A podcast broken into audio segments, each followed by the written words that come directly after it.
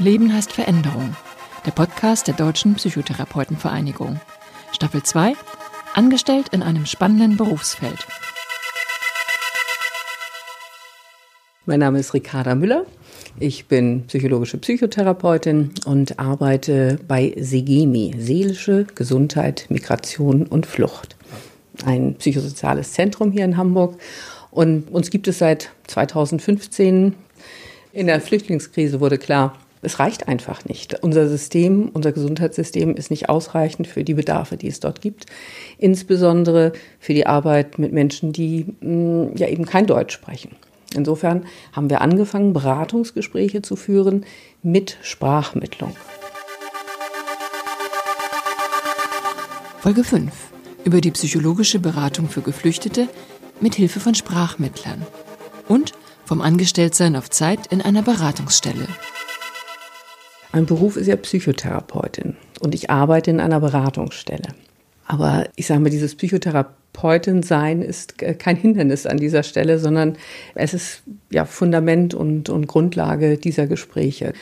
Mich hat schon immer die Arbeit mit Menschen in Ausnahmesituationen interessiert und ich habe in meinem persönlichen Werdegang ja, bin ich in vielen Ländern gewesen, habe viel mit anderen Kulturen zu tun gehabt und ja, ich bin sozusagen ohne bewusste Entscheidung, sondern es hat sich in, in diesem Zeitraum 2015, 2016 einfach ergeben und bin dann in dieses Arbeitsfeld hineingewachsen.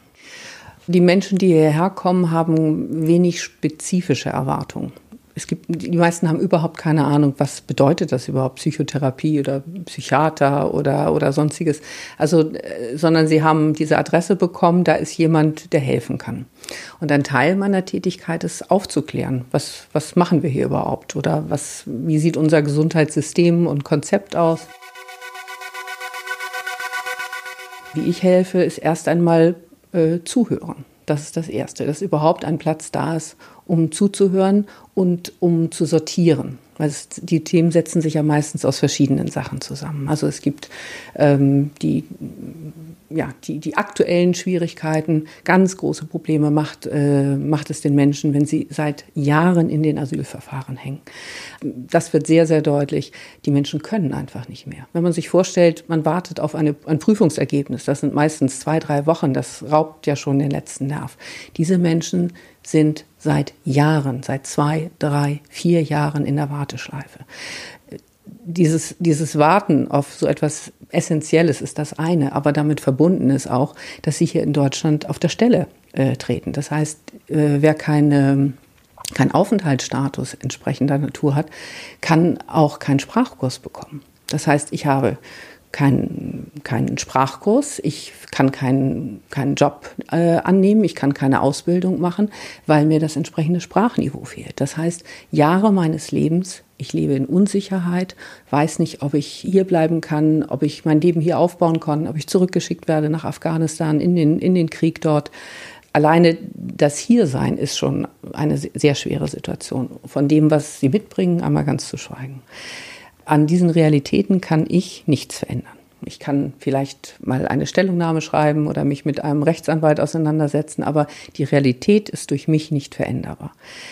Es geht aber darum, wie geht ein Mensch mit diesen, mit seinen Herausforderungen um. Da beginnt sozusagen mein Aufgabenfeld. Psychotherapeutische Hilfe in fünf Stunden.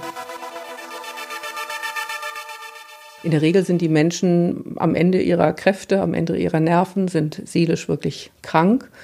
Im besten Falle haben sie Belastungen und wir bieten an, im Rahmen von erstmal fünf Gesprächen zu gucken, um was geht es überhaupt. Also die erste Stunde ist erst einmal kennenlernen. Überhaupt die Situation, die Lebenssituation äh, erfassen und ähm, da frage ich nach den familiären Hintergründen. Lebt die Person alleine hier? Ist die mit der Familie hier? Gibt es Kontakte zur Familie, wenn sie nicht hier ist? Wie ist die juristische Situation? Gibt es körperliche Beschwerden? Überhaupt, um, um einen Gesamteindruck von, von der Lebenssituation zu bekommen. Daraus wird sehr schnell klar, wohin die Reise geht. Ist jemand sehr instabil. Ich habe auch schon Einweisungen ins Krankenhaus direkt von hier gemacht.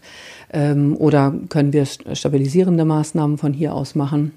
oder hier in diesem Setting machen, ähm, Psychoedukation. Was, was habe ich denn überhaupt? Ganz, ganz, ganz viel ist auch erstmal zu erklären, ähm, ja, was, was macht die Seele denn manchmal so? Oder wie hängt der Körper daran, wenn's, wenn Menschen unter großen Belastungen sind? Das entlastet oft sehr, ein Verständnis erstmal für die eigene Situation zu, zu erhalten. Ähm, manchmal mache ich Gespräche ganz schnell hintereinander, manchmal ähm, ist ein Monat Zeit, wenn sie irgendwelche Aufgaben auch mitbekommen haben, irgendwelche Dinge, die sie ausprobieren sollen. Und ähm, die Dinge liegen sehr schnell auf dem Tisch. Also da wird nicht äh, fünfmal um den heißen Brei geredet. Den Menschen ist klar, sie haben nicht viele Termine. Also das ist eine einmalige Chance. Und ich, ich bin auch sehr direkt in meiner Fragestellung. Ähm, das ist, es kommt sehr schnell äh, zu den Themen, um die es geht. Es gibt wenig, was wirklich sehr, sehr fremd für mich ist. Das, wo ich wirklich ja, wo ich Schwierigkeiten hatte, muss ich wirklich sagen, auch in, wie arbeite ich damit oder was mache ich damit, war zum Beispiel, dass in Ghana, und es war eine ghanesische äh, Patientin, äh, die mir erzählte, in ihrer Kultur gibt es keine Trauer für Kinder. Also es gab einen, einen Tod ihres Kindes und in ihrer Kultur war es nicht erlaubt, um dieses Kind zu trauern.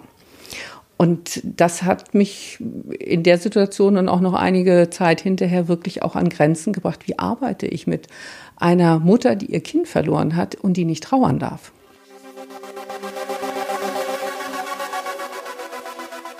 Natürlich rede ich auch über die schönen Dinge. Also das finde ich sogar ganz wichtig, die, die Ressourcen der Menschen, auch den Respekt für das eigene Herkunftsland oder den eigenen Hintergrund zu behalten. Ne, die, viele von den Menschen werden hier in Deutschland leben. Das heißt, sie werden einen, ich sag mal, einen, deutsche Wurzeln entwickeln müssen. Aber ich finde es ganz, ganz wichtig, und das formuliere ich auch so, ähm, dass es auch ein, eine, was weiß ich, syrische Wurzel gibt oder eine eritreische Wurzel und den Respekt für den Teil, was gut in der eigenen Kultur ist. Der ist ganz wichtig, den zu behalten. Zu dritt im Therapieraum. Die Arbeit mit Sprachmittlern. Mit Sprachmittlern zu arbeiten ist ein komplett neues Setting. Also es geht damit los, dass man drei Stühle braucht. Ne? In, den meisten Praxen sind zwei Stühle vorhanden. Ich muss eine andere Taktung in meiner Sprache finden. Das heißt, ich muss Pausen machen, um dem Sprachmittler die Möglichkeit zu geben, zu übersetzen. Wir haben Sprachmittler auf Honorarbasis angestellt. Wir vermitteln sie und wir schulen und supervidieren diese Sprachmittler. Aber die inhaltliche Arbeit, die ist, ist völlig vergleichbar. Die Menschen haben auch diese die ähnliche Krankheiten. Eine Depression hat ähnliche Symptome, ob ich nun aus Kabul komme oder in Hamburg lebe. Fünf Stunden sind nicht viel. Es ist klar, wenn es um, um Psychotherapie geht, wenn Menschen so große seelische Verletzungen haben, dass eine Psychotherapie notwendig ist, dann versuche ich Kolleginnen und Kollegen zu finden, die bereit sind, äh, einmal mit Sprachmittlung zu arbeiten, die das ausprobieren. Und es sind zu wenig äh, Kollegen und Kollegen, die sich trauen, muss ich an der Stelle sagen. Es ist sehr schwer, hier zu vermitteln. Wir arbeiten in einem Beruf, wo wir eigentlich nicht beobachtet werden. Und da sitzt da jemand und der geht vielleicht zwei Stunden später zu einem Kollegen, einer Kollegin und die macht es vielleicht viel besser noch als ich. Also über diese Hürde muss man auch erstmal rüberkommen. Es hat bei mir so ungefähr drei Wochen gedauert. Ähm, dann hatte ich meinen, meinen Frieden oder meinen Ausgleich gefunden mit diesem Setting. Und für, für die Klienten ist es fast, glaube ich, ein bisschen einfacher. Die sind es im Moment gewohnt. Sie kommen hier nicht weiter ohne Sprachmittlung. Das ist irgendwie ein, ja, ein Geschenk, einen, einen Sprachmittler zu haben.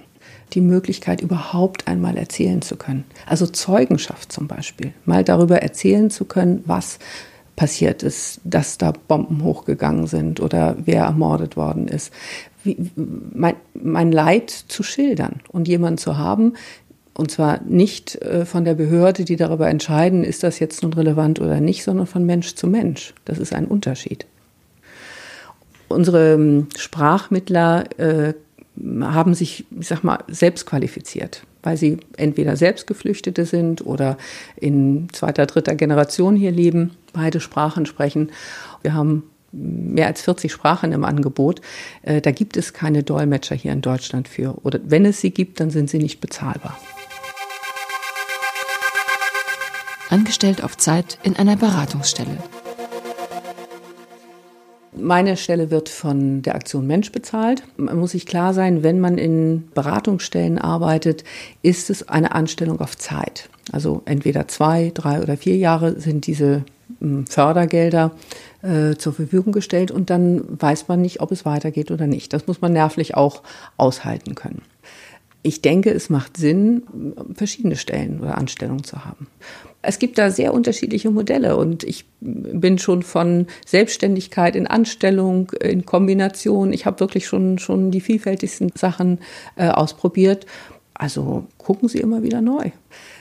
In meiner Ausbildungszeit äh, wurde mir vermittelt oder ich, was ich so links und rechts gehört habe, wenn ich fertig bin, arbeite ich in einer Praxis. Und das so den Rest meines Lebens. Ich glaube, die Zeiten ändern sich gerade deutlich. Ähm, es, die, die Landschaft wird deutlich breiter und äh, es ist gar nicht so einfach, so einen Sitz zu kriegen. Das heißt, wir müssen auch schauen in unserem Berufsfeld, was kann ich denn machen, wenn ich nicht sofort einen eigenen Kassensitz habe.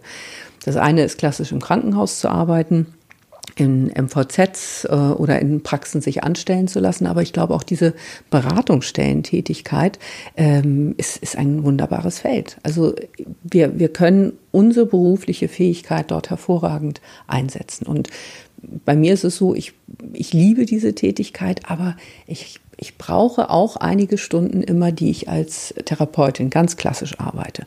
Und es liegt an mir zu sagen, wie viele Stunden möchte ich in Anstellung sein und wie viele Stunden möchte ich entweder in dieser Tätigkeit in einer anderen Anstellung sein oder freiberuflich arbeiten oder was auch immer. Ich glaube, also unser Berufsfeld bietet viel mehr Möglichkeiten, als wir erstmal so denken, wenn wir nur in, in, in, im Sinne einer, eines Praxissitzes uns das vorstellen. Das ist ein Wachstumsprozess. Angefangen habe ich als Honorarkraft mit, ich glaube, sechs Stunden, fünf, sechs Stunden. Und dann musste unser Vorstand, oder da ist er laufend dabei, das ist ein, die Arbeit eines psychosozialen Zentrums, äh, Fördergelder und Spendengelder einwerben. Und je nachdem, was für Projekte ähm, wir bewilligt bekommen und die Gelder dafür, in dem Kontext oder diesem Maß können Stellen angeboten werden oder bezahlt werden. Es gibt die Möglichkeiten in solchen Beratungsstellen, psychosozialen Zentren Anträge zu schreiben. Anträge, Spendengelder, Fördergelder. Das ist ein mühsames Geschäft, muss ich sagen, was auch ich nicht mache, sondern unser Vorstand dankenswerterweise. Und je, je mehr Anträge geschrieben werden, das ist was sehr Reges. Man muss sich umschauen, wo gibt es überhaupt Ausschreibungen, für welchen Zeitraum passt das für unsere Projekte. Das ist beinharte Arbeit. Ähm, und es lohnt sich aber, weil nur so kann, kann so ein Zentrum ähm, entstehen, arbeiten und auch langfristig, weil die Gelder äh, sind ja sehr kurzfristig bemessen. Ein Jahr, zwei Jahre, maximal vier Jahre und müssen neu beantragt werden, rechtzeitig neu beantragt werden. Äh, und je mehr Felder man hat oder mehr Finanziers, umso, umso besser ist es einfach. Ich habe ja ein psychotherapeutisches Herz. Und äh, ich möchte das, also die Ausbildung war so lang und so intensiv, ähm, ich möchte auch diesen Teil der Arbeit weitermachen können. Und mein, mein Lösungsweg war, dass ich einen Teil in einer Beratungsstelle arbeite, aber auch eine bestimmte Anzahl von Stunden äh, klassisch psychotherapeutisch arbeite. Und ich muss sagen, das finde ich eine sehr sehr schöne Kombination wirklich und kann, kann ich auch empfehlen, äh, als Modell zu nehmen. Ich glaube, dass äh, die Arbeit in Beratungsstellen grundsätzlich äh, durchaus ein sehr interessantes Berufsfeld ist. Also Beratungsstellen der unterschiedlichsten Art, nicht nur im Kontext von Geflüchteten, gibt es ja seit Anbeginn und die werden auch nicht ähm, so schnell aufhören. Äh, psychosoziale Zentren gibt es auch innerhalb von ganz Deutschland und ähm, die Arbeit wird ja nicht aufhören, sondern die Menschen leben hier und äh, leben auch weiterhin hier und werden die nächsten Jahre und Jahrzehnte ähm, besondere Themen und Schwierigkeiten haben. Ich glaube, ich bin dankbarer geworden, seit ich mit den Geflüchteten arbeite. Ich liege manchmal abends im Bett und bedanke mich dafür, dass ich ein Bett habe. Äh, ich bedanke mich dafür, dass ähm, ich mich so über Kleinigkeiten manchmal ärgern kann oder aufregen kann. Also die, die Wertschätzung für, für das, was ja eigentlich selbstverständlich hier in einem Leben in Deutschland ist, die ist bei mir ausgesprochen gewachsen. Das war ein Podcast der Deutschen Psychotherapeutenvereinigung. Realisiert von Christiane Zwick, Stories und Impulse. Die nächste Folge hören Sie wieder auf der Seite der DPTV. Wenn Ihnen der Podcast gefällt, empfehlen Sie ihn gerne weiter. Wir freuen uns auch über Rückmeldungen und Anregungen. Sagen Sie uns, welches Thema Sie interessiert. Die Mailadresse lautet podcast.dptv.de.